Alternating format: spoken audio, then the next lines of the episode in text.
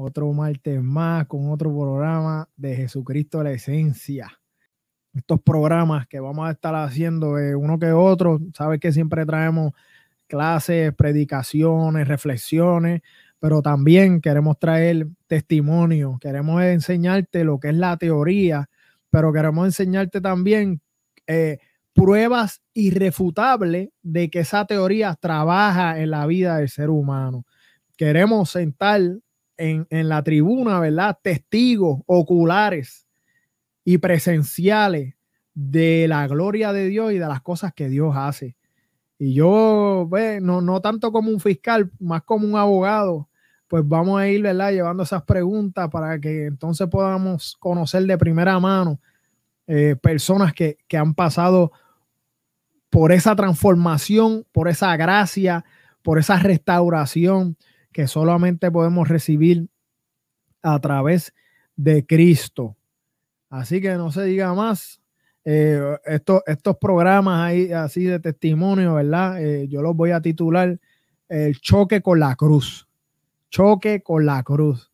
Porque vamos a llevar la historia a las personas, vamos a preguntar, pero el punto, el claim más grande que queremos hablar es cuando nosotros chocamos con esa cruz. Cuando hablo de la cruz, hablo de, de, la vida de Jesús, hablo de la muerte de Jesús y hablo de su resurrección al tercer día, que nos dio la victoria a cada uno de nosotros y así como resucitó, ¿verdad? Algún día nosotros también resucitaremos los que creemos en él. Así que hoy va a ser el choque con la cruz y vamos a ver cómo el señor Ismael Calaf mi padre. Muchos dirán, ah, pero mira este que entrevistando al papá, ¿verdad? Aquí en este programa, eh, como, como si fuera una figura pública, no, ahora una figura pública, ¿verdad? El viejo mío. Pero cuando usted vea y escuche de primera mano de dónde Dios lo sacó y las cosas que Dios ha hecho con él, usted va a entender por qué, ¿verdad? Eh, eh, yo lo he traído en esta noche porque sé que que las cosas que, él pasó, las cosas que él va a hablar, pues van a ser de gran bendición para su vida. Así que, sin más espera, aquí con ustedes, el señor Ismael Calaf. Dios te bendiga. Dios le bendiga, Dios te bendiga, malito. Todo bien. Amén, todo bien. Sí, pues estamos peludos los dos. Gloria a Dios. Preséntate para los que no te conocen, ¿verdad? Yo, yo estoy familiarizado contigo, ¿verdad? Llevo 36 años viviendo contigo, pero eh, para que todos te conozcan, para que sepan, ¿verdad? Este, mm. Tu nombre y todo eso, amén. Además, además de mi hijo, eres mi barbero.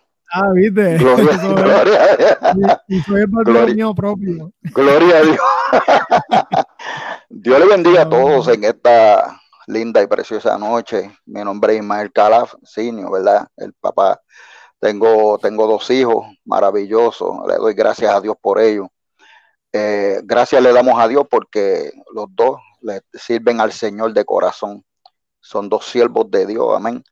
Y el, eh, en realidad no hemos perdido el tiempo con la crianza de nuestros hijos le hemos enseñado desde principio, desde pequeño, lo que es la moral, lo que es el principio, lo que es eh, los valores, gloria al nombre del Señor. Y ellos no solamente lo aprendieron, sino que se lo están esculcando a sus propios hijos. Gloria a Dios. Este, eh, yo llevo un tiempito convertido al Señor. Eh, soy, un soy un poquito tímido para hablar a través de en vivo. En vivo soy un poquito tímido. Eh, no, no me gusta mucho, pero eh, en realidad ayer estaba escuchando un testimonio, el testimonio de mi nieto, Magin, que tiene 11 años. Y, y en realidad eso me dio cierta, cierto valor para yo también presentarme en este día, ¿verdad? Y poder hablarle. Me opuse siempre a, pues, a yo hablar en vivo, pero en realidad cuando, cuando vi el testimonio de mi nieto, yo dije, verdaderamente qué valiente, es muy valiente, gloria a Dios. Y le damos gracias al Señor por ello, ¿verdad? Porque Dios, Dios usa a los niños, gloria al nombre del Señor. Alabado el nombre del Señor. Pues llevo un tiempito, ¿verdad? Sirviéndole al Señor. Eh, aproximadamente, me convertí, eh, si mal no recuerdo, en el 1978. Y dando tumbos, escalando peldaños, entre altas y bajas, hasta que me ha ayudado Dios. Amén, amén. Dios nos ha dado victoria. Estamos aquí todavía sirviéndole a Dios, batallando. Los días no, no se han puesto muy buenos en medio de vicisitudes, luchas, pruebas, tribulaciones, angustia, persecuciones, estamos aquí sirviéndole a Dios. Y verdaderamente porque cuando llegamos al Señor, llegamos para servirle de verdad, para servirle a Él de corazón. Gloria a Dios. Esto es para siempre. Alabado el nombre de Cristo. No somos perfectos, pero sí vamos en camino a la perfección vamos buscando la santidad de Dios. Alabado el nombre de Cristo, aleluya. Mi esposa, tengo una, pues, una maravillosa esposa, eh, se llama Nixa, gloria a Dios, dos hijos, como mencioné anteriormente, cuatro maravillosos nietos, y Dios me ha recompensado tremendamente. Yo siempre le digo a Dios, siempre estoy orando a Dios y le digo, Señor, yo no merezco nada de lo que tú me has dado. Tú me has dado más de lo que yo te he pedido. Gloria a Dios y, me he sentido verdaderamente orgulloso, contento, satisfecho con lo que Dios ha hecho en mi vida y en la vida de mis hijos, en mi hogar. Gloria al nombre de Cristo. Un hogar cristocéntrico. Gloria a Dios. Y siempre buscamos la forma de buscar de Dios. Claro, no, como dije anteriormente, no somos perfectos. Muchas personas dirán, ah, pero no, no, no. Acuérdese que nosotros somos pecadores arrepentidos y vamos en camino, en este camino, este camino, esta, esta lucha, esta carrera, no es para que llegue primero esta carrera, es para que llegue al final. Gloria al nombre de Cristo. ¿Eh? Así que estamos, pues, amén, alabando y glorificando al Señor en este día por esta bendición tan grande y tan maravillosa que el Señor me da de poder eh, expresarme a través de, pues, de esta medio Este, cibernético a través de todo el mundo. Amén, amén. y, muchos de los que están en, la, en, las redes, ¿verdad? Saben que, que no se atreve a hacer live, dice él, pero eh, lo vemos, ¿verdad? Compartiendo, haciendo publicaciones y siempre ahí, ¿verdad? Eh, eh, defendiendo la fe, apologéticamente, siempre hablando, ¿verdad? Y, amén. Y, quiero darle, aprovechar, darle shout out, ¿verdad? Como él dijo, mira, este, este es el nene mío, él hizo un video eh, de, con el testimonio de él. Y yo le quiero decirle, hermano, de todo corazón, que yo no le dije nada. De él salió querer hacer el video y él mismo fue que escribió. Yo le arreglé una que otra cosita, ¿verdad? Pero él escribió el testimonio él solo y lo quiso dar y lo quiso poner. Pero mira, lo puedes buscar. Si quieres cooperar con él, mira, entra ahí mismo. Se llama El Calaf. El Calaf en YouTube. Puedes entrar ahí y ahí, este, y ahí va a encontrar el video de él. Esa es la foto que, aparece en la portada de él. y él es un ejemplo para nosotros, nos envalentona, ¿verdad? Un nene de 11 años que haga eso, pues mira, ¿qué más nosotros poder dar de lo que nosotros tenemos? Amén, sí, señor. Mira, pues sí, pues vamos a empezar, porque yo sé que el tiempo se nos va a ir rápido cuando comencemos a, a, desmenuzar, ¿verdad? Este, tu vida. Eh, yo quiero que tú me hables si en algún momento durante tu niñez eh, pudiste tener alguna cercanía con las cosas de Dios, algún, eh, alguna enseñanza bíblica correcta durante tu niñez, cómo fue más o menos ese ambiente y todas esas cosas. Fíjate, cuando yo me crié en el barrio La Corosa, de Ponce, ese barrio está frente al Hospital San Lucas actualmente. Yo me crié ahí, era un niño, éramos una casa muy humilde, muy pobre. Mi padre era misionero católico y a pesar de todo, ¿verdad? Siendo él religioso, pues nos inculcó valores, ¿verdad? Y principios. Sin embargo, pues nosotros ignorábamos todas esas cosas, ¿verdad? Este, Nicolás, ¿verdad? Nicolás se llamaba Sí, mi papá, Nicolás Cala, mi, papá que pues, eh, que lamentablemente pues falleció.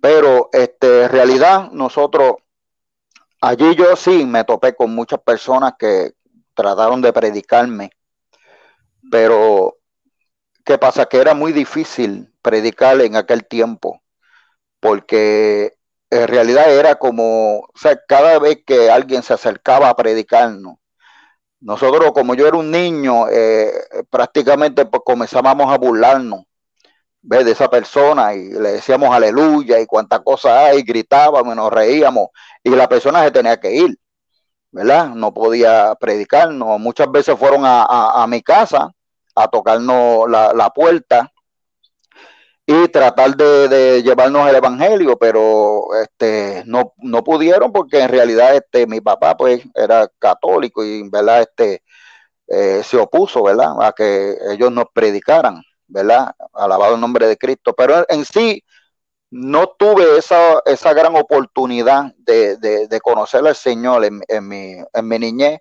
ni, ni siquiera podía decir yo este, en, mi adolescencia. Que, que, que, entonces se puede decir que, que, no tuviste una base, no se puede decir, mira, el Minecraft tuvo una base, eh, algo bíblico, o sea, tú estabas crudito, o sea, tú no tenías el conocimiento que tú tenías, pues era ya de como de la iglesia tradicional, ¿verdad? No era este. Eso es correcto, sí. Eh, eh, tampoco esa de esto. En cuestión económica, ¿cómo era la situación en esos tiempos? Pues, ¿Cuántos eran ustedes? Que yo sé el número, pero yo creo que tú no los digas, ¿verdad? Eh, lo, lo, lo, difícil, ¿verdad? ¿Cómo era tu casita, ¿verdad? Y todas esas cosas, descríbenoslas, este, que podamos imaginárnoslas. Sí, este, yo, nosotros, nosotros éramos 17 y mi papá trabajaba en el hospital distrito de, de, Ponce cuando, para aquel tiempo. Y para aquel tiempo, pues podemos decir que tenía un buen sueldo. Sin embargo, eh, teniendo 17 muchachos, o sea, es difícil. Es muy difícil. Este, mi mamá hacía una olla de, de comida que, que, bueno, para moverla yo creo que necesitan como cinco personas. Estoy exagerando, ¿verdad? Es empleado del comedor escolar, va.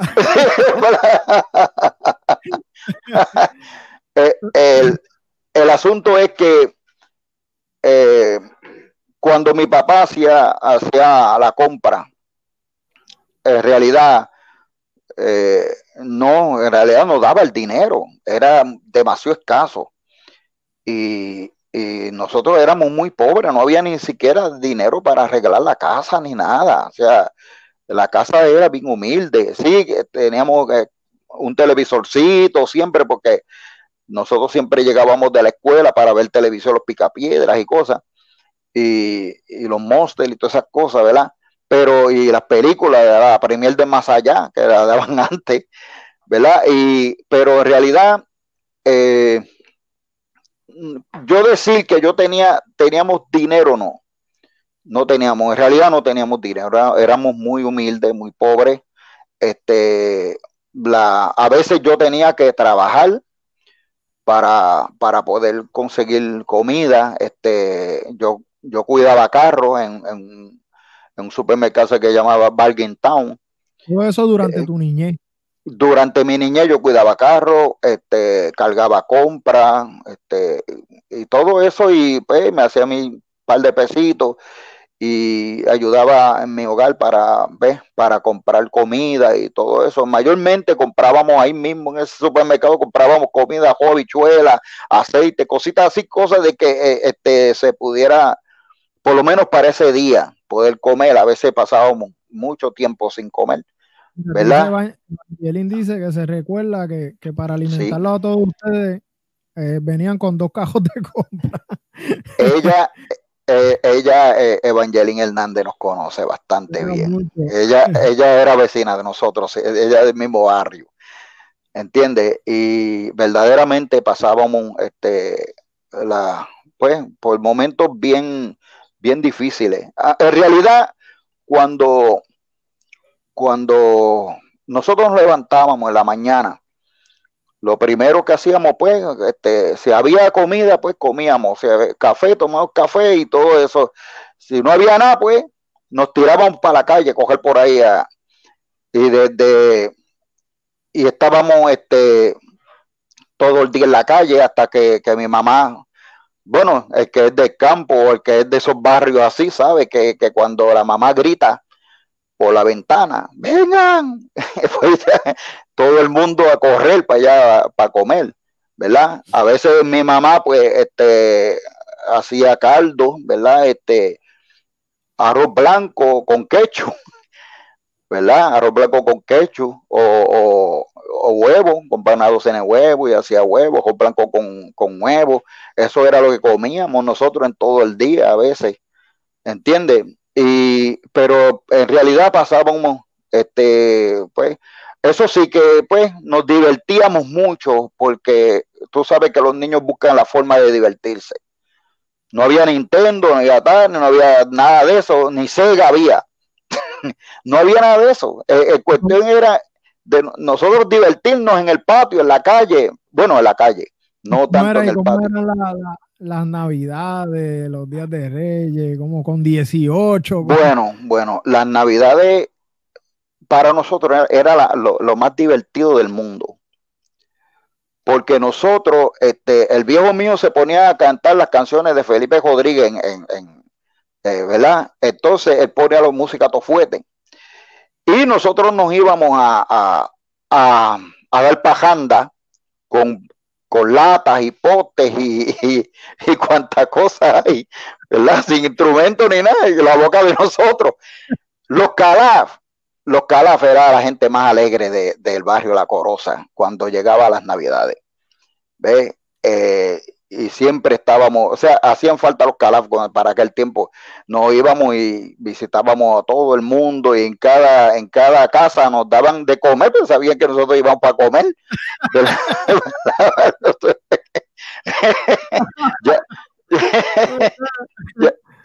Cantamos por necesidad.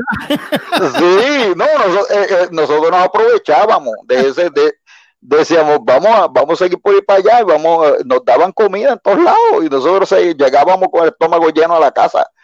Porque... me imagino aquí una casa, ¿verdad? Mira, son, son 18, si son la puerta. Ciega, que ahí vienen, ciega, que ahí vienen, que ahí vienen. Pero la mayoría de las personas este, le gustaba que nosotros fuéramos porque eh, nosotros nunca teníamos una Navidad triste. Nunca, nunca. Lo que sí era triste era los reyes. Era triste los reyes. Nosotros mismos, eh, mis hermanos y yo, teníamos que cuidar el carro eh, desde por la mañana como hasta las 3, 4 de la tarde para hacer dinero para comprarle juguetes a nuestros hermanitos. Y y cuando nuestros hermanitos, este, por la mañana se levantaban y siempre había un juguetito, por más chiquito que sea algo, un engañito siempre había debajo de, la cama de ellos, ¿verdad? Nosotros eh, nos íbamos, trabajábamos en, en Town cuidando carros, este, y cargando compras y eso. Ya a las 4 de la tarde nos íbamos a pie a pie desde el distrito por allá, el barrio, a pie hasta el pueblo, a comprar los regalos de, de nuestros hermanitos. Y a veces no podíamos hacerlo, no, no lográbamos, y pues lamentablemente, este, eh, verdaderamente eh, eso nos, nos, daba tremenda pena porque este, cuando nuestros hermanos buscaban debajo, nuestros hermanitos buscaban debajo de la cama, no había nada. Eh, no había nada y siempre había que decirle una mentirita, siempre había que decirle pues que los reyes no pasaron por aquí. Ok, pero ¿por qué pasaron por los demás hogares, por las demás casas, viendo ellos los niños, los otros niños jugando y todo eso, ¿entiendes? Y eso sí nos llenaba de mucha, mucha, mucha pena, verdaderamente. ¿Ves? Y nosotros, este, cuando vimos eso, decidimos nosotros sacar la cara por nuestros niños, por nuestros hermanitos.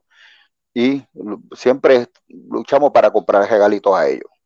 Se puede decir, ¿verdad? Eh, eh, ese gran amor de, Dios, ¿verdad? Esa gracia, esa gracia este, universal, ¿verdad? Que la palabra dice que el sol sale para los buenos, pero sale para los malos. Sí, señor. ¿verdad? Se puede decir que a pesar de que tú todavía no conocías verdaderamente a Jesús, no había una transformación, Dios estaba ahí, estaba supliendo en medio de la necesidad. Eh, quizás no tenían una abundancia, ¿verdad? Este, material, pero vemos, ¿verdad? Como, eh, como personas, eh, ese amor, ¿verdad? Como familia, como quiera, estaba reflejando, ¿verdad? Ese, ese, ese, amor, ese amor de Dios. Yo sé que a mí me gusta hablar de esto, muchos dirán, mira, pero ¿qué tiene que ver esto? Yo, a mí me gusta porque yo creo en un Dios que no improvisa. Amén. Yo creo señor. Dios que Él planifica todo y que ya sea en los detalles pequeños desde que nosotros somos niños, desde antes de nosotros conocerle, Dios va como que preparando el camino, ¿verdad? Porque ahí vemos, ¿verdad? vemos muchos em, eh, niños, muchos hermanos dentro de la misma pobreza, pero ya vemos un Ismael tratando de encargarse de sus hermanos menores sin verdaderamente tú tener la responsabilidad de hacerlo, pero yendo allá a buscar y esto para que los más pequeños pudieran tener. vemos como Dios poco a poco, ¿verdad? te, iba, te iba encaminando y te iba preparando para lo que vamos a ver más adelante, para, cosas grandes, ¿verdad? Con él, comenzaron todos en, en, esta niñez. Después, ¿qué pasa a esta niñez?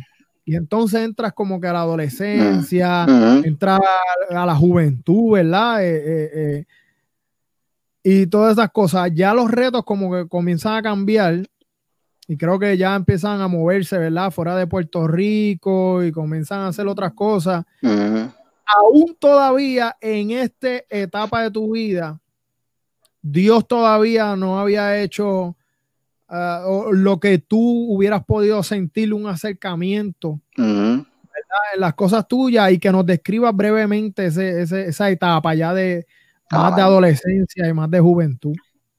Eh, fíjate, lo que pasa es que Dios, Dios extendió su mirada y vio aquel negrito cogiendo por la corosa, descalzo, con la brea caliente.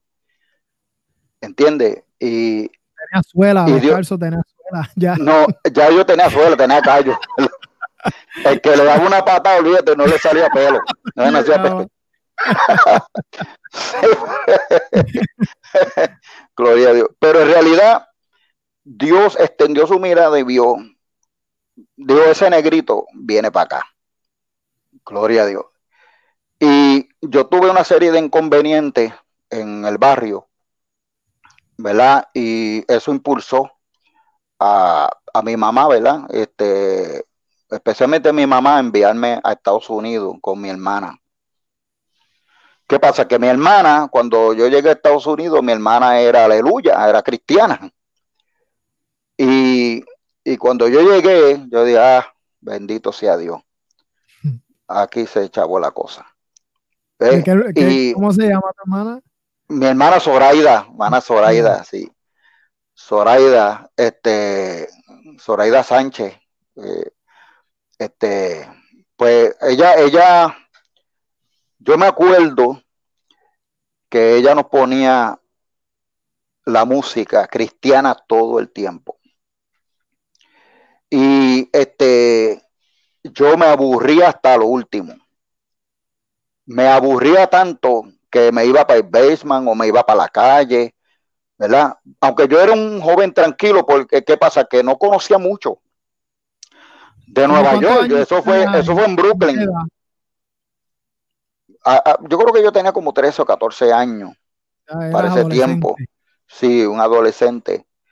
Y, y en realidad, este, luchamos, luchamos bastante en aquel tiempo ¿verdad? Mi hermana este, apenas podía conseguir dinero, ¿verdad? Para, para vivir.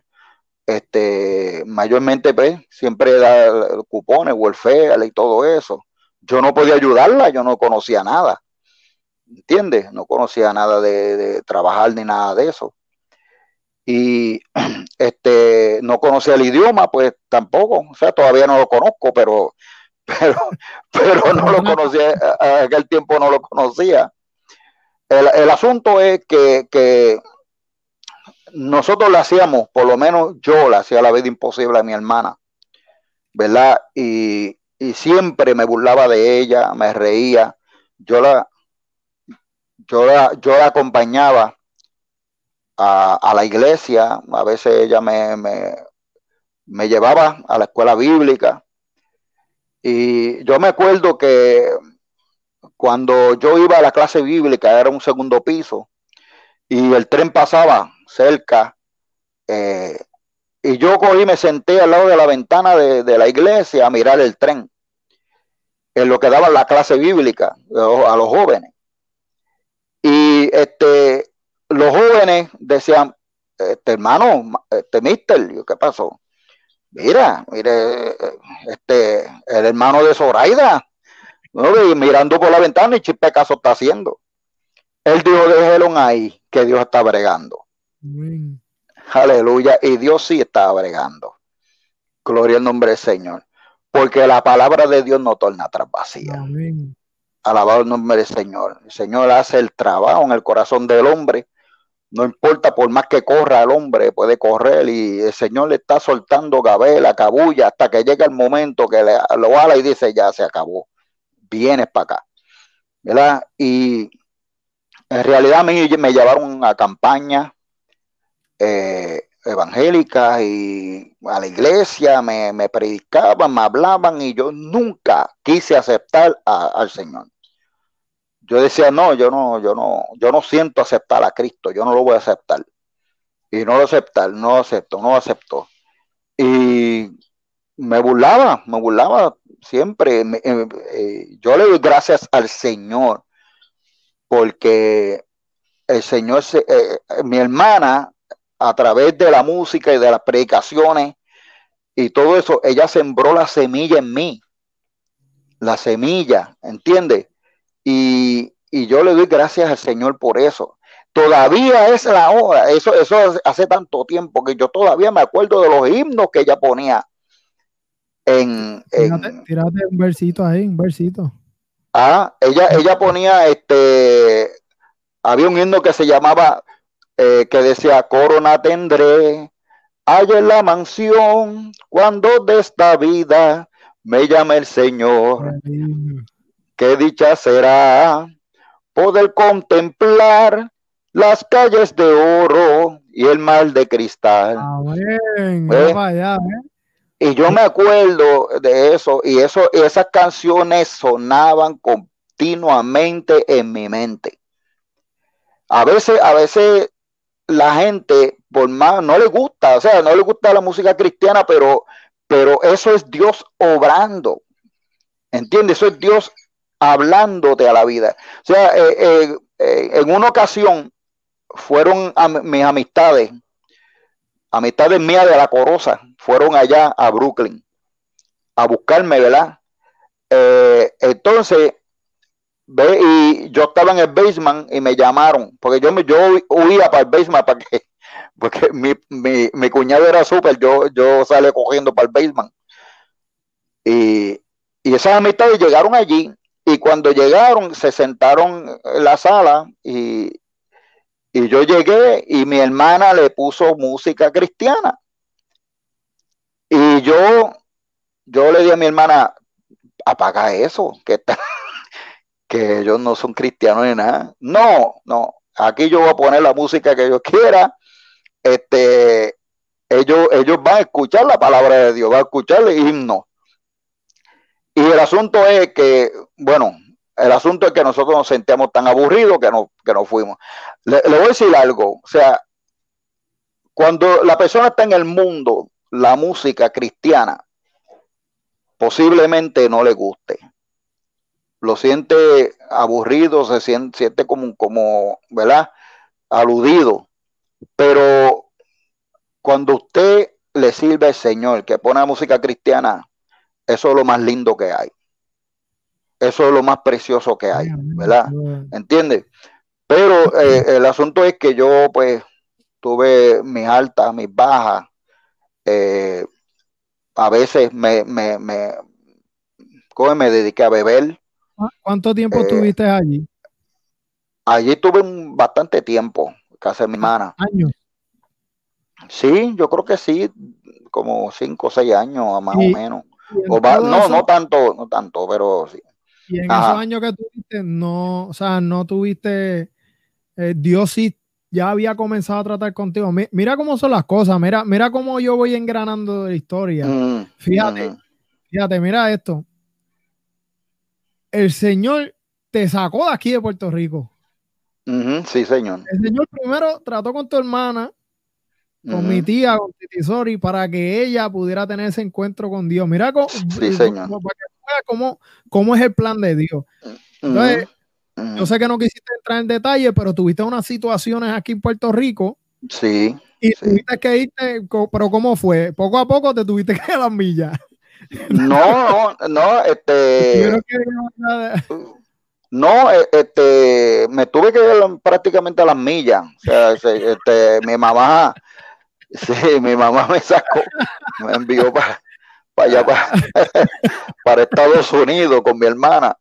Ahí va esta carga que le dijo a la hermana mía, mira, en carta, porque antes era por carta, ahí va la carga, te mando esta carga para allá, para que No, vaya. Entonces, si no el pasaje en avión, te lo mando en barco, pero llega ya. Que llegue. Y, y- y si no hay barco en lancha, por lo menos que tarde, aunque tarde un año en llegar. Ahí vemos el Señor permitió que ocurriera quizás una situación difícil, Porque esa era la manera que él tenía de que tú fueras allá Sí, a sí. Estados Unidos para entonces poder comenzar una semilla a sembrarse en tu corazón. sí, señor. Y a pesar de que tú no tuviste un encuentro como tal, ya había una base que se había puesto en tu vida. Para lo que el Señor tenía más adelante. Ve, ve lo que digo, el, el- el que me está escuchando tiene que Sí, sí, entender esto, cómo Dios a veces utiliza hasta situaciones difíciles, claro que sí. claro. que no entendemos, para que nosotros podamos ir poco a poco eh, dando los pasos para el plan que ya Él tiene diseñado para nuestra vida. ¿Ves? Exacto. Y a veces vemos esas cosas. Mira, ahora mismo, mira, mira si podemos hablar del plan de Dios. Ahora mismo, tú que me estás escuchando, puede ser que me estés escuchando live, estés escuchando el testimonio de Ismael live, o puede ser que lo esté escuchando grabado. Es parte del plan de Dios que lo escucharon. Amén. Claro que es sí. parte del plan de Dios que esta palabra pueda ser depositada en tu corazón. Es parte del plan de Dios que puedas quizás identificarte con la vida, ¿verdad? De Ismael. Y si estás en esta ujú. situación, yo sé que Dios puede hacer grandes cosas contigo. Entonces, a pesar de que escuchaste, no tuviste una respuesta hacia Dios, ya estaba comenzando a llamarte. Entonces, quiero que me hable. Hubieron entonces en la juventud, entonces comenzaron a haber retos más grandes. Y entonces quiero que me hable y me describas, ¿verdad? Si hubieron eh, algún tipo de vicio, si hubo algún tipo de cosas que fueron quizás no acercándote a Dios, pero cosas quizás alejándote, ¿verdad? De Aleja. Dios. Todavía no vamos a hablar de, de- de- del encuentro, de ese choque con la cruz. Quiero que me hable de- del Ismael, de la vieja criatura, eh, eh, el, el chiquital.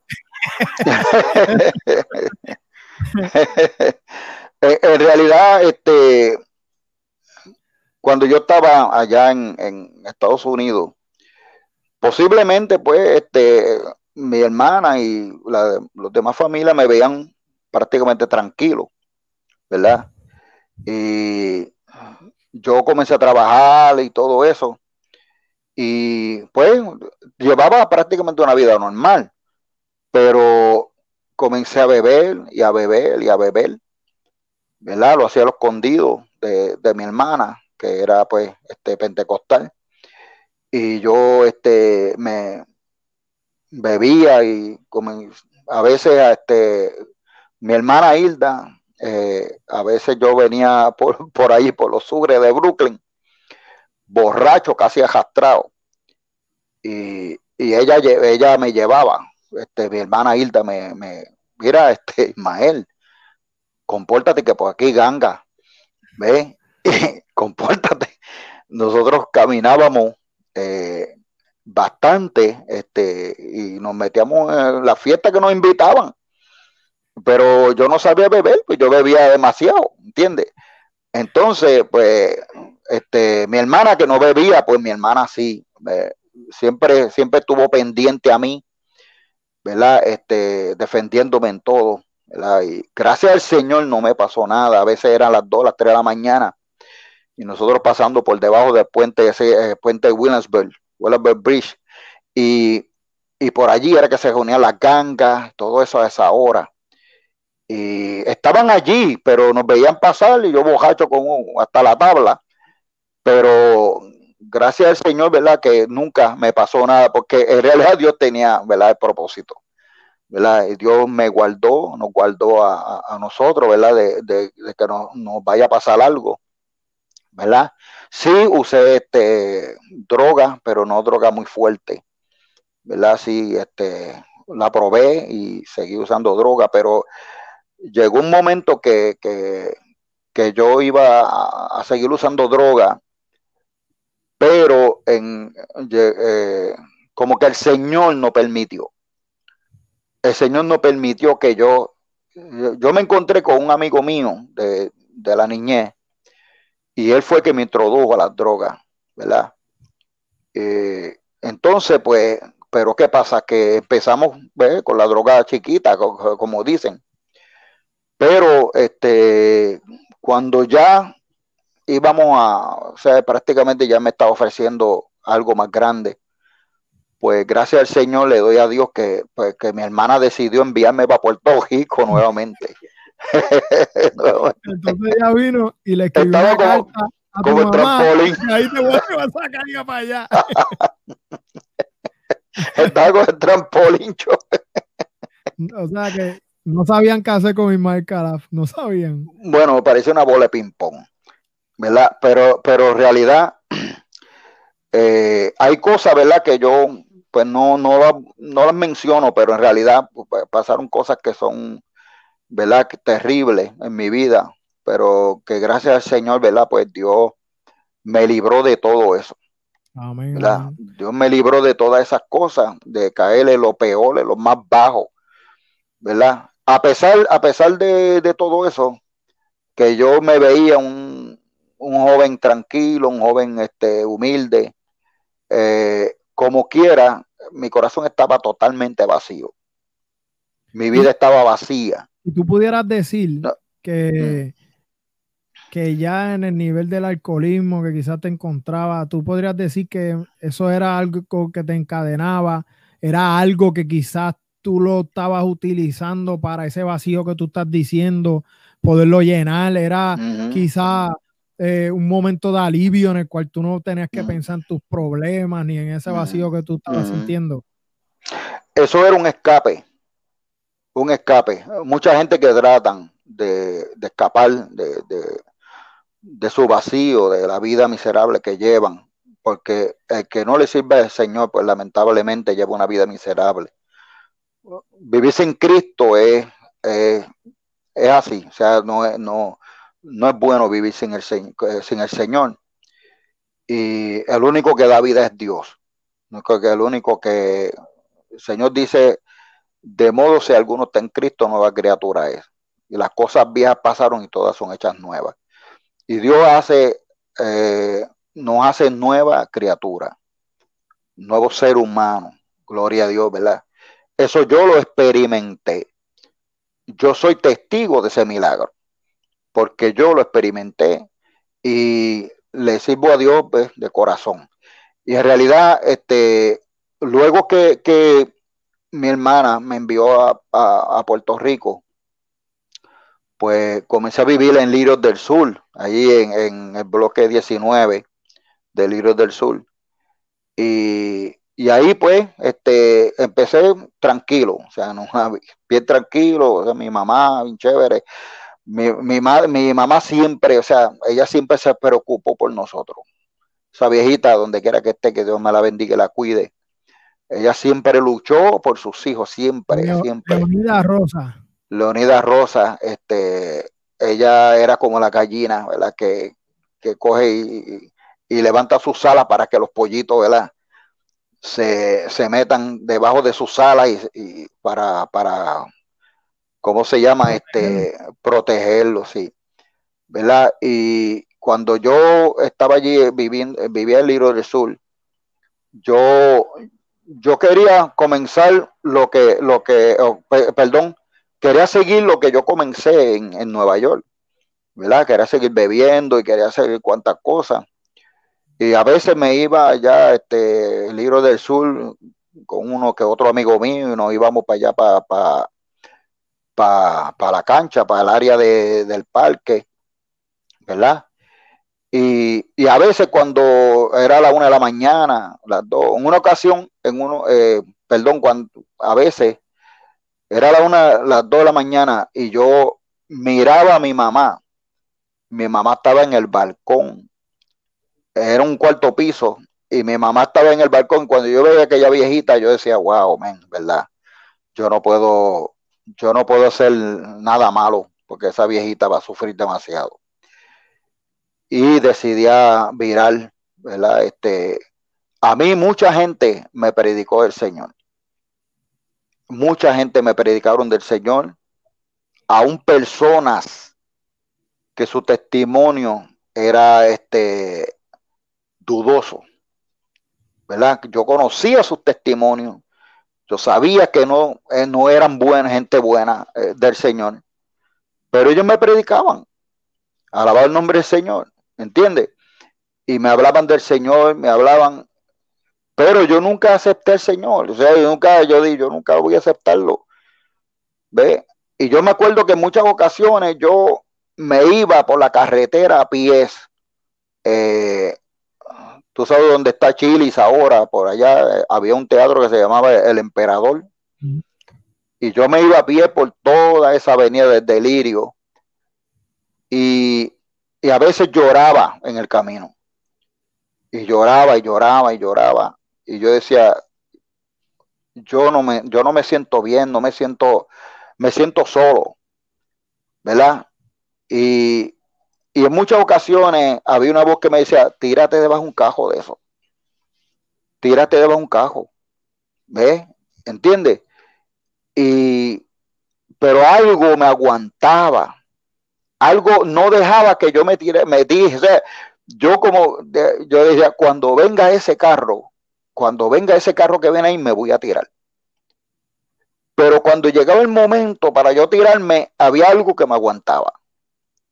Y no dejaba que yo me, que yo me tirara. Y yo decía, Dios mío, pero ¿qué es? ¿Qué es lo que, es lo que está, pasando conmigo? Y yo cuestionaba a Dios. Yo decía, Señor, pero ¿qué pasa? Yo iba a, la iglesia con mi hermana y todo eso. ¿Y qué pasó? Que, tú, que, que tú no me quieres a mí. ¿Qué es lo que está pasando? Pero el tiempo el tiempo es de Dios. El tiempo es de Dios. Cuando Dios quiere eh, llamar a uno, Dios, Dios lo llama. Ese, ah, ese, era el Ismael antes de Cristo. O sea, ese era el Ismael. Antes de Cristo, sí, señor. no encontraba con qué llenar ese vacío y, pensaba que era mejor ni, ni vivir. O sea, era mejor ni estar en esta vida para estar viviendo una vida de la manera que la estaba viviendo. Era un Ismael que estaba destinado eh, por el mundo quizás, por Satanás señalado, ¿verdad? Que era el que te acusaba y te decía, mira, tírate sí. de ese carro, destinado a ser un fracaso en la vida. Un fracaso. Eh, aquí en el mundo y en la vida espiritual. Y era una persona que había probado aliviado con el, con el alcoholismo, había probado eh, con la droga un poco, había probado eh, diferentes cosas para poder llenar ese vacío, porque lo que pasa es que ese vacío, la gente tiene que entender ese vacío tiene un nombre y, solamente puede ser llenado por un nombre, por Jesucristo ahí. Sí, señor. Podemos sí, meter familiares, podemos meter este, amigos, parejas sexuales, podemos meter a lo que nosotros queramos, pero nada va a poder llenar ese vacío, solamente Jesucristo. Inclusive, este, que quiero que me hables un poco de eso, que siempre me acuerdo de esa anécdota que tú me cuentas, que, inclusive probaste hasta, hasta que trabajaste hasta en una botánica, ¿verdad? Eh, Cuando yo era. Yo creo que aquí tú desenmascares el secreto de la y de otras cosas. Y, si usted se identifica, eh, alguien que lo vivió y lo pasó por, carne propia. Eh, hay, hay, muchas cosas que yo he tenido que omitir, ¿verdad? Porque eh, en realidad nosotros, por lo menos yo, llegué a trabajar espiritismo, aún siendo un jovencito, ¿verdad? Trabaja espiritismo. Incluso, pues, le hice mucho mal a mucha gente, tratando de, pues, de destruirlo. Y, a veces, o sea, esto no lo iba a contar, pero te lo voy a decir. En una ocasión era a las 12 de la noche y yo tenía en, en un pote con una, unos mejuljes ahí que se inventan los espiritistas. Unos mejuljes que, que este, ve, dentro de ese pote metí el nombre de una persona para matar a esa persona 24 horas, en 24 horas. Y, y cuando era las 12 de la noche, bueno, yo fui al monte que está frente al Hospital San Lucas, que hay un monte bien grande ahí frente. Lo último, era un cañaveral para aquel tiempo. Y yo seguí por toda esa ruta. Era las 12 de la noche. Yo oía gritos, oía hasta gatos y todo, que, yo, que yo, yo decía gatos aquí en el cañaveral. Oía gritos y, y seguía caminando, caminando, porque la, la, yo estaba ciego y yo quería destruir una persona. Y cuando yo fui a esa hora a antejar ese, ese pote, porque ese era eh, la idea, ¿verdad? Yo cogí, entejé ese pote, hice una oración ahí del diablo, Señor lo que prenda y, cuando terminé, pues, el asunto es que el otro día me llaman a la puerta, la, ¿verdad? Nos llaman a la puerta y dice, mira, fulano se, se, quiere suicidar. ¿Ve? Y yo me alegré. ¿Por qué? Porque la persona que es mala se alegra de hacer daño. ¿Entiendes? Y, yo me alegré, ¿verdad? Que, porque lo más que me alegré fue que, oye, está haciendo efecto esto. ¿Entiendes? Y, yo cogí y, este, ¿qué pasa? Que cuando la persona se iba a tirar por un, de un edificio o algo así, que se iba a tirar, alguien lo cogió, lo aguantó y le habló de Cristo. Y esa persona se convirtió al Señor. Alabado el nombre, del Señor, aleluya. Y el diablo se envenenó. El diablo está envenenado, porque el diablo quería verlo muerto. Pero en realidad esa persona se convirtió al Señor y después me dijo, mira, no se murió nada, no se suicidó nada. Y yo ah, fracasé, fracasé, fracasé. Pero una de las cosas que mi mamá, una, una anécdota que tengo que contarte, eh, este, para no, no mucho tiempo, este, ¿qué pasó? Un día mi mamá estaba durmiendo, ¿verdad? Este, y se levantó por la madrugada y vengo yo, estoy, eh, va a mi cama y cuando abre la cortina, porque no había puerta, en aquel tiempo era cortina, había cortina y me había acostado ahí. Entonces el otro día me dijo, Ismael, Ismaelito, ¿qué fue? A que tú no sabes que yo vi anoche. Entonces yo, ¿qué? ¿Qué tú viste? Yo vi un indio bien fuerte que te cuida, que te protege. Y yo le wow, ¿qué? ¿De verdad? Un indio bien fuerte, sí. Ese indio, donde quiera que tú vas, te va a proteger, te va a ayudar. Mala hora, mala hora me dijo eso mi mamá. Al otro día en la escuela había un chamaquito que me caía mal. Y yo voy y le digo, mira, este, le busqué pelea. Yo dije, aquí el indio me va a defender. Me dio tres, tres cocotazos bien dados, me tiró patas arriba y el indio ni apareció. Lo que tú no sabías es que, ese muchacho era vaquero. el indio ni apareció. Y yo fui donde mi mamá y le dije, ah, ese indio es un miedoso.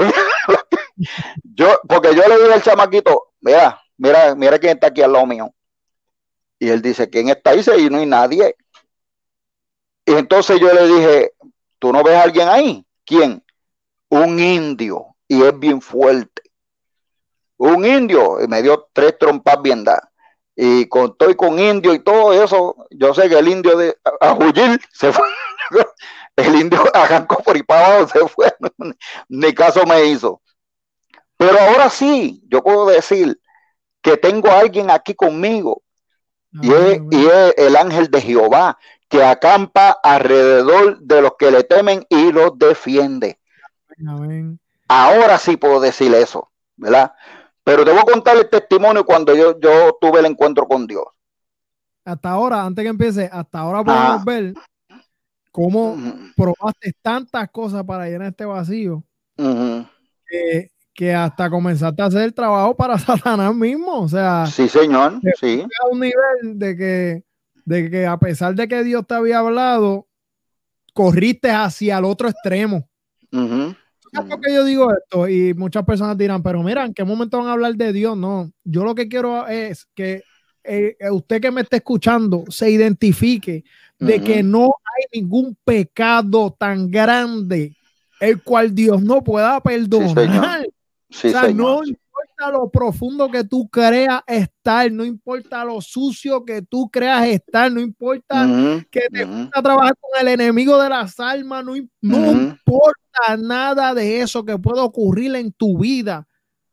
Jesucristo ya se ensució las manos, se hizo hombre y puede ir hasta allá, hasta lo más profundo y hacer un cambio en tu vida. Entonces, vemos todas estas situaciones que están pasando en tu vida, pero ahora va a pasar un suceso histórico, el cual cambió tu vida. Mira, así como la historia se divide en antes de Cristo y después de Cristo, la vida de cada uno de nosotros como cristianos se divide igual.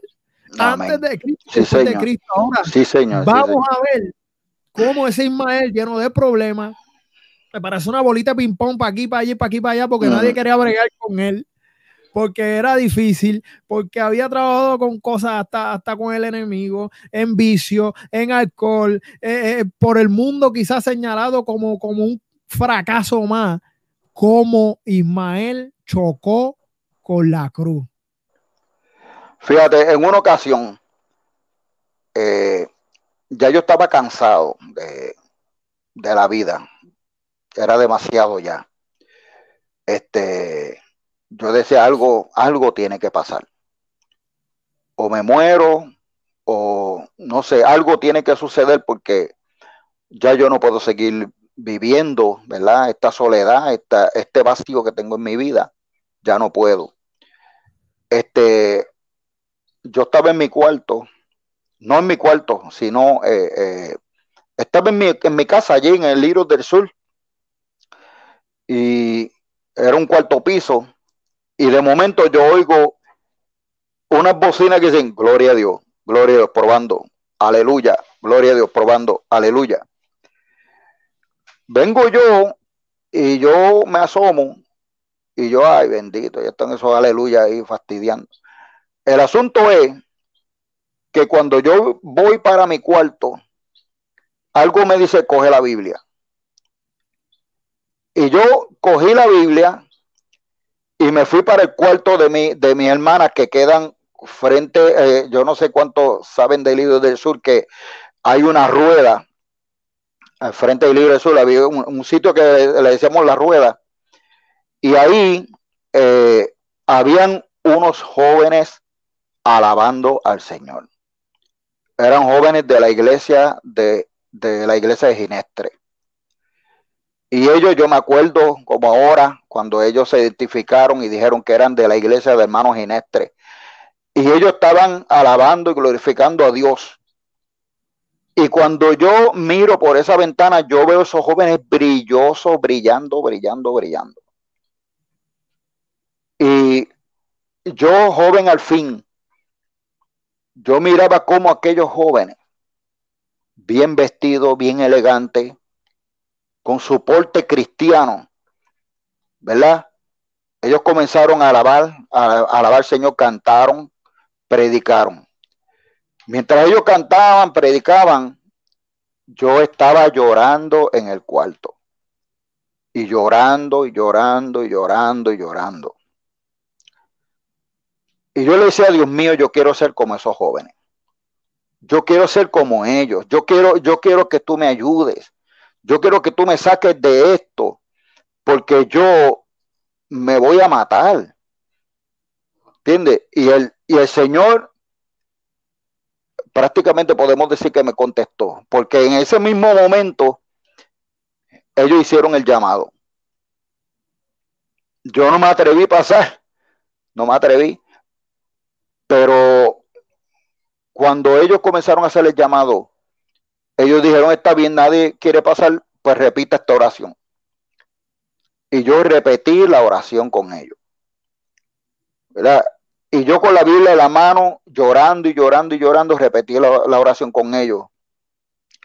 Y empecé a clamar a Dios ahí. Desde ese momento, Dios comenzó a trabajar directamente conmigo.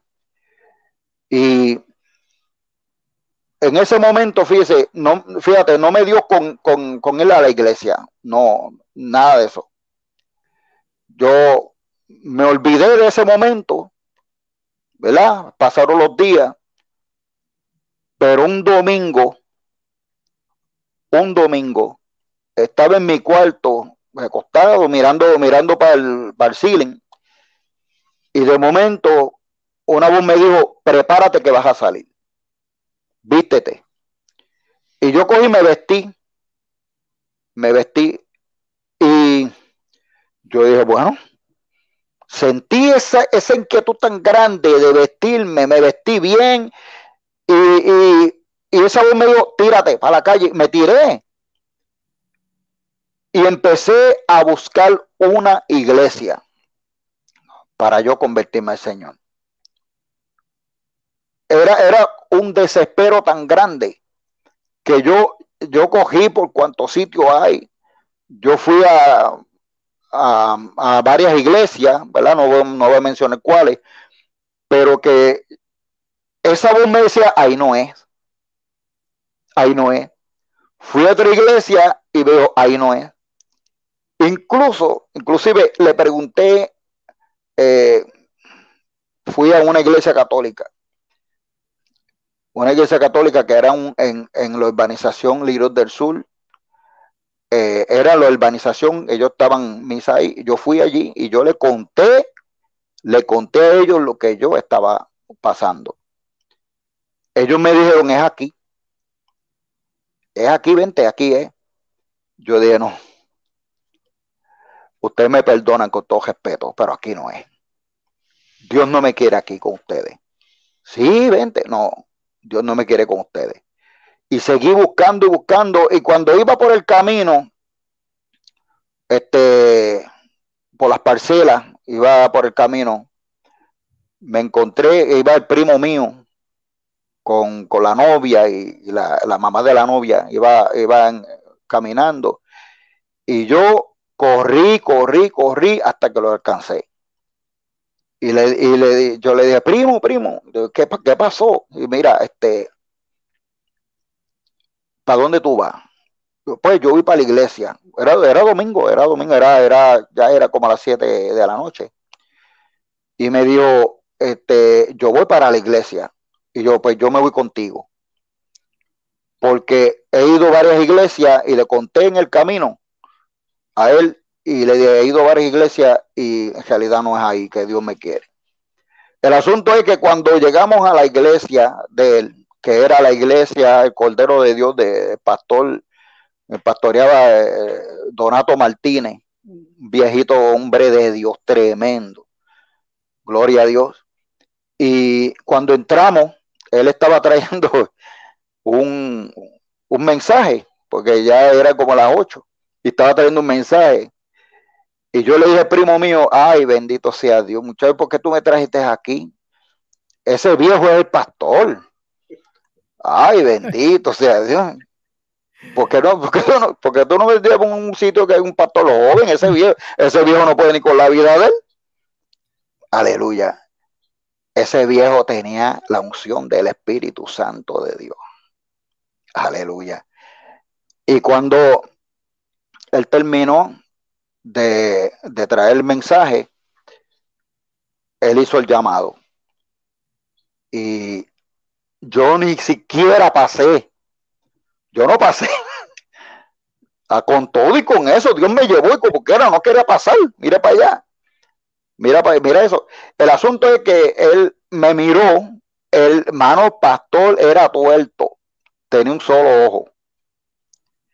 Le decíamos el ojo que todo lo ve, porque tenía un clase de discernimiento de espíritu tremendo. Cuando ese pastor me miró, a mí me dieron como un baño de agua fría. Yo sentí algo terrible en mi vida. Y él se fue bajando poco a poco del altar y empezó a tocar uno a uno, uno a uno, hasta que llegó donde mí. Y me disimulando y me dijo, Dios te trajo de lejos, ¿sabes? Aleluya.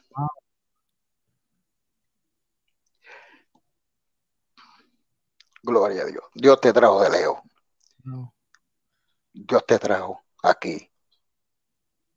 Ese pastor para aquel tiempo, ese pastor cogía y, se echaba aceite en, la mano. Aceite, aceite, aceite ungido en la mano. Y me cogió y me, yo tenía un afro que parecía un, lápiz con goma. ¿Verdad? Un, bien flaco, yo era flaco, flaco, flaco. Y tenía un afro. Y, y él me puso la mano y comencé a temblar que no podía soportar. El viejo, el viejo. El viejo, aquel insoportable que yo sé que bien insoportable, aquel viejo, cómo Dios usaba aquel hombre, aquel, aquel hombre de Dios. Me puso la mano y empezó a hablarle en lengua y empezó a... Y, y yo empecé a, a danzar. Empecé a danzar en ese momento y sentía, bueno, los ríos de agua viva que subían y bajan por todo mi ser. Gloria a Dios. Y desde ese momento, gracias le doy a Dios, que han, habido momentos difíciles, altas y bajas, pero hasta aquí me ha ayudado Dios. Gloria a Dios. Como el Señor fue trazando ese plan y la palabra dice, de lo más vil y lo más menospreciado, Dios, Se escogió. Para lo sabio, lo, que no es, se le escogió. Sí, señor. Esa es la selección de Dios y quién va a luchar con eso. Si tú te encuentras y crees que no eres lo suficiente para venir al Señor, quiere decir que cumple cumples con el único requisito que tú necesitas para llegar al Señor. Amén. Sentiste vil, sentiste menospreciado. Y como pasó con Ismael, que Dios le dio, Dios te trajo desde lejos. Amén. Desde bien lejos, Dios comenzó a tratar con tu vida. Sí, Señor. Dios hizo algo y Dios te, restauró a tal manera. Mira, yo quiero que tú me digas cómo esta persona quién es esta persona, qué hacía y qué eh, situación estaba ocurriendo en su vida diferente a lo que quizás tú estabas viviendo antes. Yo creo que tú me, me digas quién es esa persona. ¿Tú lo ves? ¿Tú lo ves bien? Mm. ¿Lo puedes ver? Ah, no, ven. Quiero a ver si. Ah, sí. Aleluya. Sí, ahora lo veo, sí. Ese, flaquito, mira, ahora podemos materializar cuando. Oye, parezco un lápiz con goma, ¿eh? sí, gloria a Dios. Y ahí ah. yo quiero que tú me digas qué era lo que estaba pasando ahí ya. Bueno, ahí yo era pastor. Yo era pastor de una iglesia a los altos de Coba de Yauco. Para un momento, eh, que ah. estaba haciendo trabajo, se arrepintió y ahora estaba sirviendo de pastor. Sí, señor. Sí, señor. O sea, Dios, Dios, este, Dios llama a uno con un propósito. Dios tiene cada propósito en la vida de cada ser humano.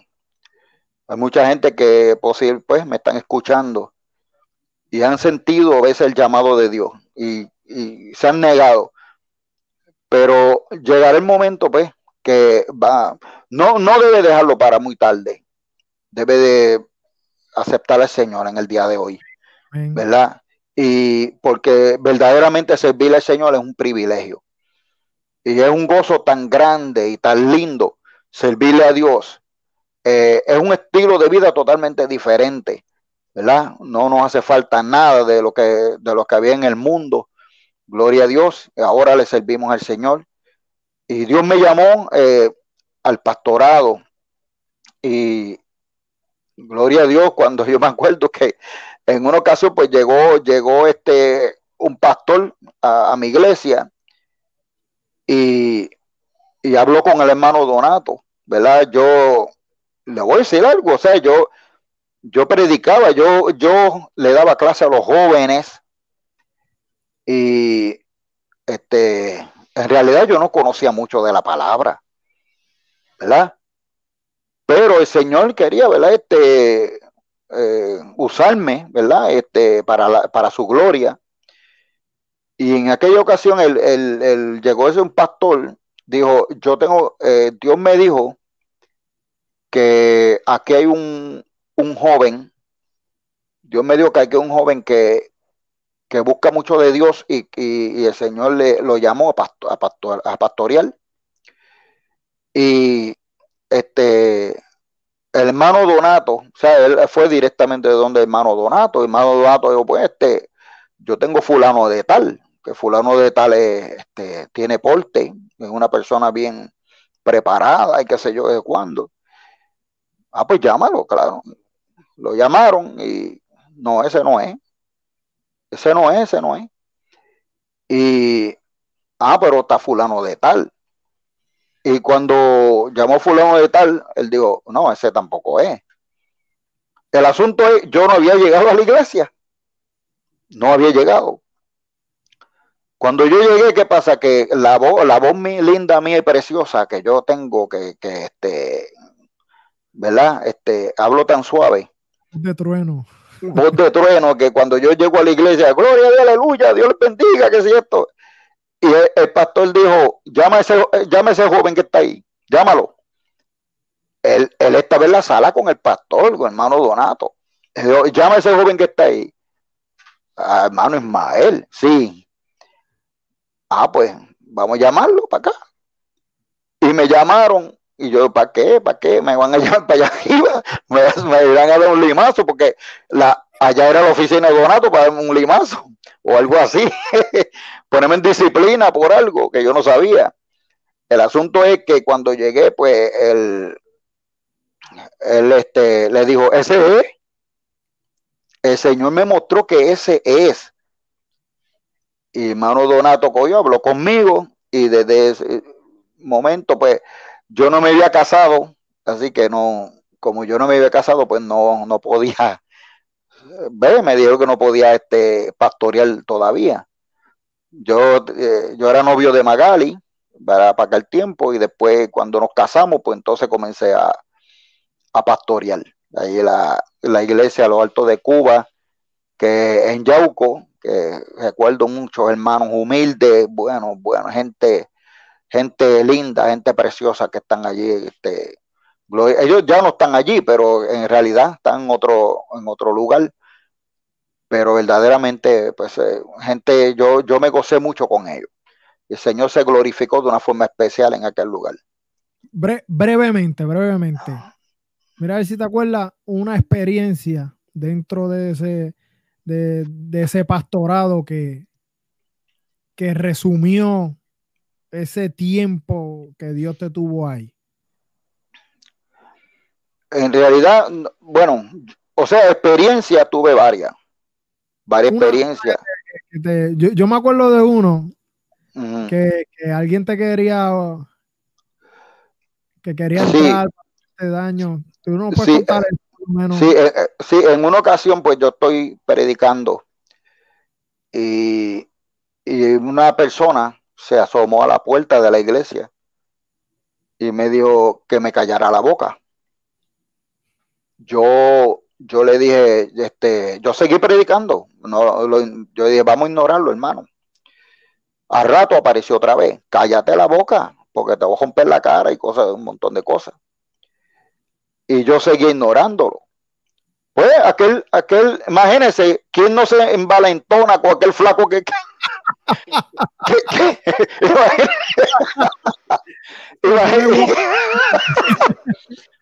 Usted sabe que, él, decía, este, este, lo suplo yo y que para para arriba. Pero aquel flaco. Él no quería que tú predicaras. Ayunaba y oraba y buscaba de Dios terriblemente que el flaco. El asunto es que él no quería que yo predicara. No predique, no predique, no predique. Y yo seguía predicando. Y uno ah, vas a seguir predicando. Ya verás. Tú vas a terminar. Deja que tú termines el mensaje para que tú veas. Pues cuando terminó el mensaje, todos estábamos allí, este, eh, frente a la iglesia, que usted, tú sabes que, que, casi todo el mundo se reúne frente a la iglesia a benbetear, Y hablando aquí, eh, saludándose, ¿verdad? Mejor, pues, a veces uno no, no los ve por un buen tiempo o varios días y, y estábamos allí conversando y de momento llega ese hombre. Ese hombre llega con, una mano en la cintura y me dijo que tú, que este, tú, yo te dije que te callaras la boca.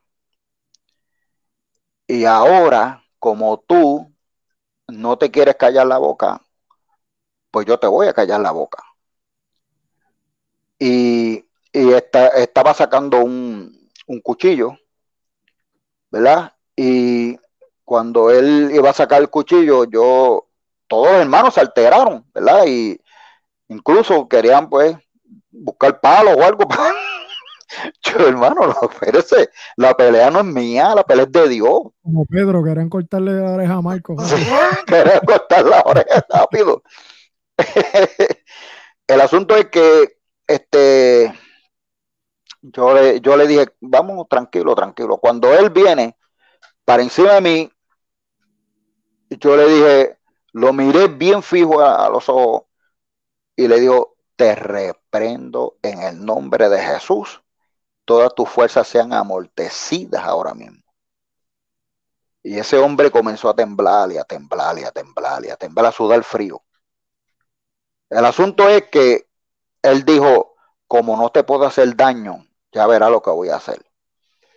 Pues, ¿qué pasa? Que el cajito mío, bendito, no era el mi cajito, era de Magali, un cajito este, un, un Datsun 210 de esos amarillitos, le decían el, el, de esto, ¿cómo se llama? Este, ¿ah? el canario, canario, el canario. Y en ese Datsun 210 carga, yo cargaba un montón de gente para la iglesia. El asunto es que cuando yo dejé el, en la parte de arriba, porque había, eran una escalinata, yo dejé el carro arriba. Y todo tranquilo, el hombre se fue y todo tranquilo. Pues llegamos al carro, nos montamos, nos fuimos. A los dos o tres días, yo voy para la iglesia y me dicen, ¿usted sabe quién está en el hospital? Y yo, ¿quién? Fulano de tal. fulano está en el hospital, ¿qué le pasó? Usted sabe que cuando él iba subiendo para explotarle la goma de su cajo, vino una mujer, una mujer y lo mandó para lo de una golpiza y lo mandó para el hospital. Una mujer le dijo, ¿qué es lo que tú tienes con el pastorcito? Y él mismo le cogió y le dio una, le dio una pela y lo mandó para el hospital. Vino para allá. ¿Ve? ¿Qué pasa? Claro, no, uno no se va a alegrar de eso, ¿verdad? Nosotros oramos por él y todo eso pero después ese hombre no apareció más por todo. Yo creo que él se mudó de aquí, de allí. Yo creo que se mudó, porque van y, van y le dan otra pela más. Pero el que nos defiende es el Señor. Mía es la venganza, yo daré pago, dice el Señor. No podemos, nosotros no tenemos por qué este, tratar de vengarnos, ¿verdad? Tenemos que dejar que sea Dios el que obre en, estas situaciones, ¿verdad? Que, nosotros estamos pasando. hay, hay muchas anécdotas, mucha experiencia, pero. Y, no, predicar la palabra. O sea, nadie puede este, detener lo que es el predicar la palabra. Uno de los ejemplos que yo quiero utilizar, ¿verdad? Para ir cejando ya, el, mm. es, es eh, en la manera en que tú pudiste chocar con esa cruz. Amén. a mí me preguntaron una vez y me dijeron, mira, Ismael, yo pienso que esta manera, tal manera, la otra manera, como que ya tuvieron su momento, pero ya no están funcionando. Esta manera de evangelizar o aquella manera de evangelizar. Y me pregunté y me dijeron, ¿qué tú crees de eso? Y yo lo que le dije fue, pues mira, yo pienso que todas las maneras que tú puedas evangelizar son buenas. Sí, señor. A, unas personas ahí predicándole, quizás a las paredes, porque no, no se ve si hay personas, si no hay personas. Mas, sin embargo, tú estabas ahí detrás de la ventana escuchando. Quizás esas personas nunca se enteraron que tú te nunca, convertiste. Nunca se enteraron, nunca. se fueron tristes y dijeron, mira, predicamos y nadie se convirtió. Sí, señor. Sin embargo, una vida se convirtió. Sí, señor. Sin embargo, una vida pudo tener la oportunidad de chocar con la cruz. Y todo eso estuvo y siempre está en el plan del Señor. De Dios. Claro que sí. Nos da la oportunidad de que nosotros podamos, mira, Él nos saca del, del pozo de la desesperación, de lo más profundo que nosotros estemos. Si nosotros creemos y entregamos nuestro corazón a Él, Él es fiel para rescatarnos. Y esto que pasó con la vida de Ismael puede pasar con tu vida. Él puede restaurar tu vida. Y cuando Él restaura tu vida, cuando Él llena ese vacío, cuando Él pone esa pieza de ese rompecabezas que falta, que es Cristo, que es el Espíritu Santo, todas las cosas caen en su lugar. Y fíjate, Ismael se puso a buscar el reino de su justicia y Dios le puso una esposa. Ah. Dios le dio un carrito para que pudiera moverse. Dios le, lo puso a trabajar en su ministerio. o sea, Dios ahora mismo yo soy fruto de esa conversión. Sí, amén. fruto de esa conversión. Mis hijos, mis sobrinos son frutos de esa conversión. O sea, que lo que Dios comenzó este plan tan grande de Gloria a Dios. ha venido a repercutir hasta la eternidad. Sí, hasta en otras vidas como la de nosotros. Y todo gracias a la gracia y a la misericordia de Jesucristo. Y, había allí, Allí en la, en la iglesia, este, la, la iglesia, la, la, segunda Cordero de Dios, allá en Yauco, había un chamaquito, un nene de un año, qué majadero era, que mucho le gustaba brincar y saltar. los hermanos eran locos contigo, ¿verdad? Loco contigo, sí. Y yo me acuerdo cuando, wow, chiquitito brincando, se trepaba en el altar y bajaba. Y ahora, ahora uno ve eso y dice, mira, fíjate, en realidad, la, la, como instruye al niño en su camino, en su carrera, y aun cuando fuere bien no se apartará Amén. Amén, así es. Eso se cumple la palabra del Señor. Así es, gloria a Dios. Ahí está. Y nosotros le damos, damos gracias a Dios eh, que hayas podido ¿verdad? compartir esto con nosotros. Te voy a hacer unas preguntas, pero esta sí las de pan rápido. Después que no sean de Apocalipsis, está bien. son de teología sistemática. Después de Jesús, ¿cuál es tu personaje favorito? Bíblico. el personaje favorito mío después de Jesús es el apóstol Pablo. El apóstol Pablo, gloria a Dios. Amén. ¿Tu texto favorito cuál es? Bueno, no es un texto favorito, es un capítulo favorito. Que bueno, yo tengo, yo tengo un capítulo que me gusta mucho, que es Salmo 51, pero también me gusta el capítulo 8 de Romano. Eso es el capítulo precioso.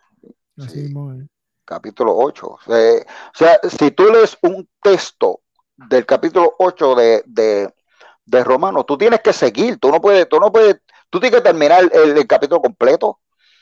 porque en realidad, en realidad te inspira, te, te, te, habla a ti directamente. ¿Quién nos apartará del amor de Cristo? tribulación, angustia, persecución, hambre, desnudez, mas sobre todas esas cosas somos más que vencedores por medio de aquel que nos amó. Cristo, amén. Cristo Jesús, amén. Me encanta el 831, que después ah, diremos esto. Si Dios es por nosotros, ¿quién contra, ¿Quién contra nosotros? Amén, claro que sí. Cuando tú estás eh, en un momento difícil, ¿cuál es, cuál es tu libro o carta que tú dices? Esta me, me encanta de principio a fin, tu libro de la Biblia o carta de la Biblia. El, el, el, el libro, este, bueno, hay, hay no, no, no, el libro en sí, sino este, algunos capítulos, como el Salmo 27, el Salmo 91, que es precioso. O sea que podemos decir que los salmos. Los salmos sí, prácticamente sí, los salmos. A mí ese es mi favorito también. sí, porque los salmos tienen de todo. De, se identifica con todo lo que el salmista habla. Sí, sí. Es del, corazón, o sea, y, uno se puede identificar. tú, tú, algún predicador que tú de la actualidad o que tú hayas visto mientras tú, tú hayas estado creciendo, que tú digas, wow, este predicador es digno de admirar, que es tu predicador favorito. Bueno, yo tenía un predicador favorito que Dios lo usaba terriblemente y se, murió. Era el pastor Rafael Torres Ortega. Ese hombre, eh, Dios lo usaba de una forma terrible, tremendo. ¿verdad? Y a mí me gustaba su forma, a pesar de que, de que era abogado. Abogado era sencillo, un hombre sencillo, un hombre que no tenía, no tenía temor a nada y predicaba precioso. Y todavía yo escucho algunos mensajes este, de Jafalto Ortega, tremendo. Sí, eso, eso, nunca muere, eso lo buscas. Y ahora que está YouTube. Sí o no, muchachos. Son, son viejos, ¿sabes? Porque eso es de la vieja escuela, pero sí, son viejos, pero en realidad este, inspiran ¿verdad? Y Dios le habla a uno a través de, esos mensajes. Amén, amén. Ah. Pues, yo quiero darte las gracias por haber gracias a ti. conmigo. Eh, yo sé que al principio estabas un poquito como que nervioso y medio renuente, pero. Gracias a ti por, esta media hora. no, gracias a Dios que no, él no habla mucho en los lives. Venga a hablar, muchachos. Hay que unir cuatro páginas de Facebook para poder. Gloria a Dios, ¿no? Yo te doy gracias de verdad. Amén, eh, amén. Y quiero aprovechar, Nosotros alabamos y bendecimos el nombre del Señor y le damos la gloria y la honra a Él, que Él es que la merece toda. Pero yo también quiero aprovechar para honrarte. Eh, Gloria a Dios. Como un ejemplo. Gloria a Dios. Mi vida eh, como, como, parte, ¿verdad? De mi familia, tú, eh, mi mamá y mi abuela Margarita, ¿verdad? Que, han sido personas que me han encaminado, ¿verdad? Las cosas del Señor. yo sé que, y te lo voy a decir que públicamente, yo sé que el Señor todavía no ha terminado contigo. Oh, sí, yo creo que sí. Sigue teniendo grandes cosas contigo. Yo, yo creo eh, que sí. Yo sé que, que, tú todavía eres útil en la vida del Señor eh, para poder trabajar. Yo sé que tus experiencias. Gloria a Dios. Esas canitas, ¿verdad? Que ya se están mudando hasta para la barba. Tengo ganas. yo ni cuenta me Esas canitas que se están mudando, yo sé que también pueden servir de, bendición, de consejo, mm. como ha sido para mi vida. Gloria a Dios.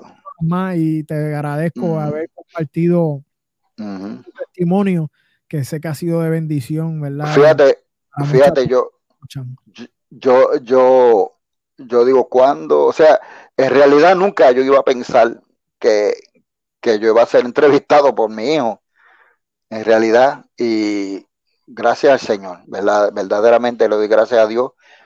esto es este, un, eh, ¿cómo digo yo? Este, un, eh, podemos ser programa que, que Dios tiene, ¿verdad? Y, en realidad yo estoy 100% seguro que Dios te está usando tremendamente, ¿verdad? Y no solamente los testimonios que se oyen aquí, sino los mensajes, los estudios bíblicos. Yo me gozo todos los, todos los martes, ¿verdad? Escuchando eh, los estudios bíblicos. y en realidad me gusta, me gusta bastante y yo, yo estoy seguro que esto es para algo. si Dios lo permite, esto es para algo. Dios va a seguir obrando de forma especial. Unas últimas palabras, un minutito ahí que quieras decirle a todos los que nos están escuchando para ya ir cerrando y despedir. Pues amén, este, Dios les bendiga a todos. Yo eh, me siento contento, gracias por las personas que, que estuvieron, ¿verdad? Este, escuchando y viendo este testimonio. Gloria a Dios, yo lo hago, lo hacemos, ¿verdad? Eh, te incluyo a ti, todo para la gloria y la honra de Dios. Amén, así es. yo espero que haya sido de gran edificación para muchas personas. Que gracias, papi. Dios te pues, bendiga. Dios te bendiga y te cuide. Gracias a ti. Gracias. A, ver si la próxima vez. ah, ¿cómo? A ver si después te traigo una próxima vez y hablamos de otra cosa. Amén. Bueno, Te voy a comprometer públicamente. Vamos a ver. Eh. Gracias, gracias a todos los que han estado con nosotros, ¿verdad? Yo sé que hemos estado para el tiempito. Yo me puse más o menos eh, estar una hora y media porque yo sé que pues la vida de eh, el testimonio de uno, pues resumirlo en una hora, pues yo creo que está bien difícil. Yo sé que me gusta tocar a veces detalles porque con los detalles son los que nosotros más nos identificamos. Y yo quería que tú te identificaras, que, que, que viera, ¿verdad? Que no importa lo sucio que esté o te sienta, no importa lo solo que te sienta, no importa qué tan grande el vacío que tú tengas, o sea, Dios puede hacerlo, así como lo hizo con la vida de él, lo hizo con la mía y la ha hecho con millones de vidas. De verdad que Dios ha transformado, que Dios ha restaurado, ¿verdad? Y para su gloria y para su honra. Yo te pido que me sigas apoyando, dale compartir. Si has sido bendecido por este testimonio, esta palabra, dale compartir para que más personas puedan verla, para que pueda edificar a más personas. Entra a la página mía, dale like, dale like, te lo pido, ¿verdad? Por favor, no para yo ser el más seguidores que tenga, porque mira, esa página no tiene ni mi nombre. O sea, el nombre que tiene es Jesucristo la esencia, porque lo que nosotros queremos es que sea el nombre del Señor glorificado y que la palabra pueda llegar a más personas. Y con ese like solamente que tú le des, yo sé que esa palabra va a seguir corriendo, corriendo, corriendo hasta que pueda bendecir más personas. Así que en YouTube también le puedes dar like, nos busca eh, por Jesucristo, la esencia. Y también en la página de nosotros web www.jesucristolaesencia.com. Así que le voy a pedir que usted encarecidamente entre y pueda eh, darle like y pueda bendecir a otras personas. Y recuerde que toda la gloria al final del día, toda la gloria, toda la honra es para el Señor. Él la merece toda. El Señor es el alfa, el omega, el principio y el fin. Y hoy en día, y esta generación, más que nunca, yo creo que tenemos que volver a la esencia. Jesucristo, la esencia. Dios le bendiga, mi hermano. Dios le guarde.